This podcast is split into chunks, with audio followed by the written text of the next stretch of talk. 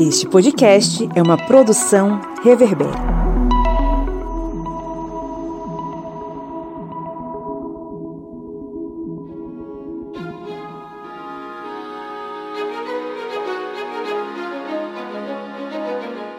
Olá, sejam bem-vindos ao Ares Bélica, a arte da guerra, um podcast do correspondente de guerras. E neste episódio teremos a abordagem de um tema muito solicitado pelos ouvintes através das nossas redes sociais.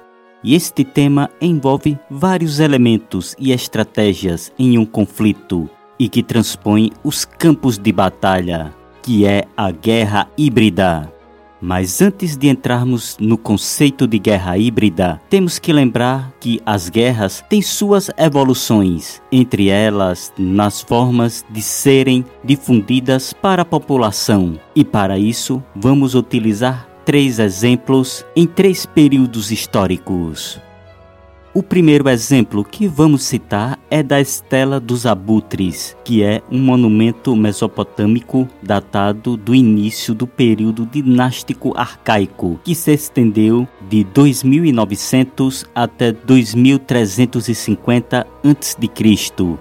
Este monumento em pedra celebra uma vitória da cidade-estado de Lagash, liderada pelo rei Eannatum, sobre a cidade-estado de Uma.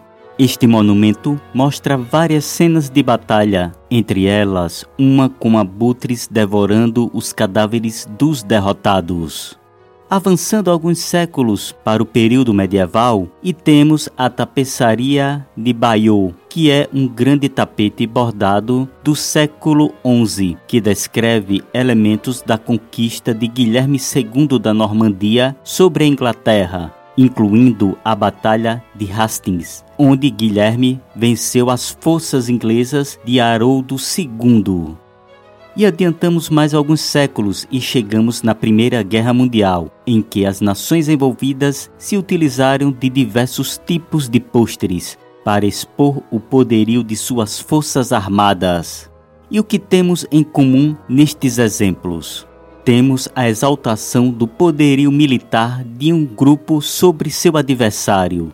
E isso se tornou cada vez mais importante ao longo da história e ganhou muitos outros contornos. E esse tipo de propaganda faz parte de um elemento dentro do conceito da chamada guerra híbrida.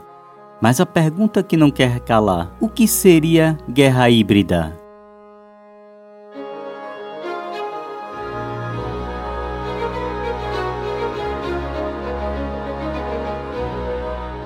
Bem, a guerra híbrida é um conceito que engloba várias estratégias que vão além das ações militares, e isso inclui propaganda, notícias, difusão de fake news, manobras diplomáticas, cyber-ataques, ações de guerrilha e outros elementos.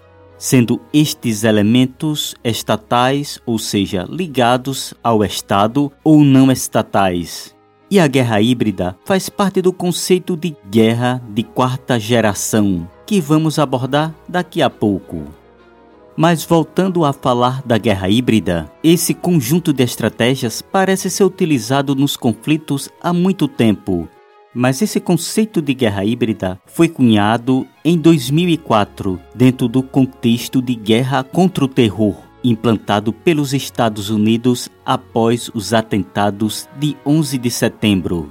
E um exemplo de uma ação na guerra híbrida é a utilização de propagandas ou notícias em um conflito, onde há a demonização de um inimigo, fazendo com que a opinião pública apoie a mobilização militar e, consequentemente, atos de ódio e repressão contra a nação inimiga.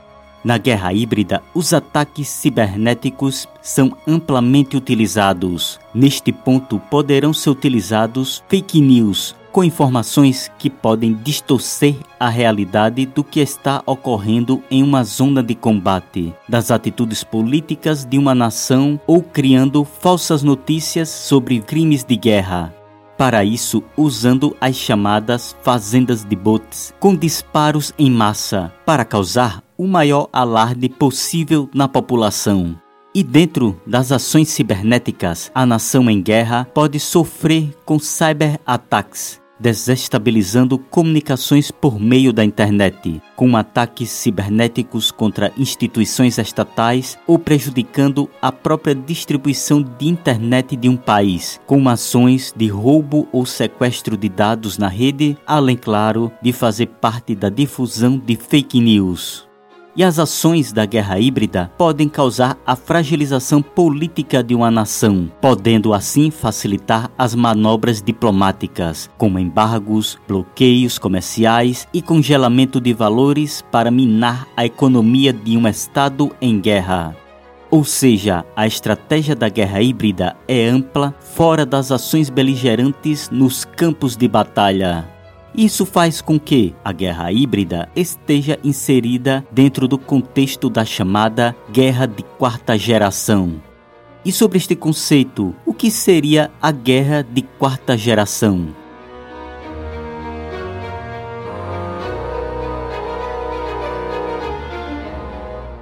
Este conceito se refere aos conflitos multidimensionais, ou seja, alcança campos variados, além das manobras bélicas convencionais. O inimigo na guerra de quarta geração pode ser um Estado, um grupo terrorista, organização criminosa ou até mesmo civis. Da mesma forma, o alvo pode ser qualquer um, não somente alvos militares. Segundo Thomas Rennes, a guerra de quarta geração usa todas as redes disponíveis, que podem ser políticas, econômicas, sociais e militares, para convencer os tomadores de decisões políticas do inimigo de que seus objetivos estratégicos são inalcançáveis ou muito custosos. E continuando, a guerra de quarta geração não tenta vencer derrotando o inimigo com força militar, em vez disso, combinando táticas de guerrilha e desobediência civil com as redes suaves de estratégia social, cultural e econômica, campanhas de desinformação e atividades políticas atacando diretamente a vontade política do inimigo. Vemos então a inserção da guerra híbrida dentro do campo conceitual da guerra moderna. Além disso, a guerra híbrida pode ser inserida dentro de outro conceito, que é o da guerra assimétrica. Na guerra assimétrica, os oponentes apresentam diversas diferenças, tais como nível de organização, objetivos, recursos financeiros, recursos militares, entre outros. Em geral, as nações podem envolver guerrilha, movimentos insurrecionais ou ser entre potências bélicas e estados com recursos menores.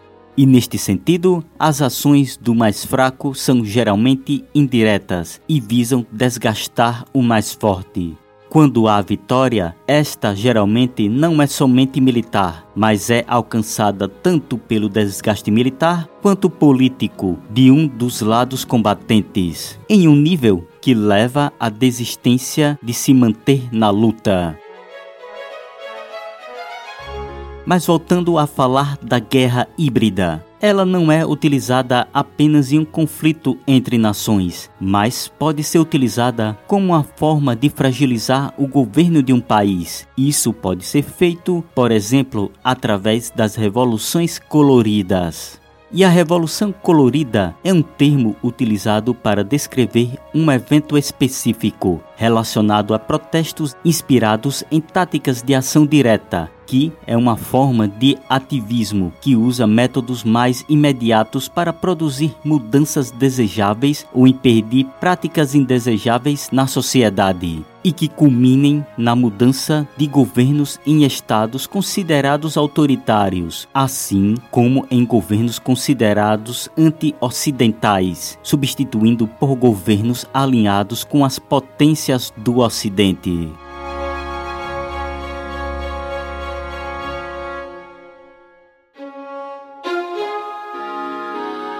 Dentro desta ampla utilização da guerra híbrida, você pode se perguntar: a guerra híbrida seria o mesmo que a guerra total? Estes dois conceitos, mesmo parecendo similares, possuem suas distinções. Como vimos, a guerra híbrida une várias estratégias além das ações bélicas, como propaganda e cyberataques. E vocês percebem que muitas ações ficam restritas a grupos específicos, como hackers para cyberataques. Já a guerra total abrange o uso de todos os recursos de uma sociedade para as ações na guerra, dando prioridade ao conflito sobre as necessidades da população civil, que poderá ser engajada de forma direta ou indireta no conflito. Além disso, enquanto na guerra híbrida, o inimigo é fragilizado com diversos tipos de ações que minem sua vontade de lutar sem derramamento de sangue, na guerra total há um desrespeito geral pelos danos colaterais dos combates e pela própria vida da população civil. Então, vemos que a guerra híbrida seria mais um elemento presente dentro da concepção de guerra total. Este episódio teve muitos conceitos, espero que vocês tenham curtido. Termina aqui o sexto Ares Bélica, a arte da guerra, um podcast do correspondente de guerras. Agradecemos aos nossos apoiadores que auxiliam na manutenção deste portal. Seja você também um apoiador historiante. Acessem apoia.se barra.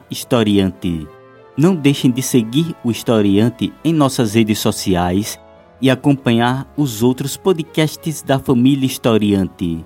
E façam um download do nosso aplicativo gratuitamente na sua Play Store. As referências bibliográficas para a realização deste podcast se encontram na descrição.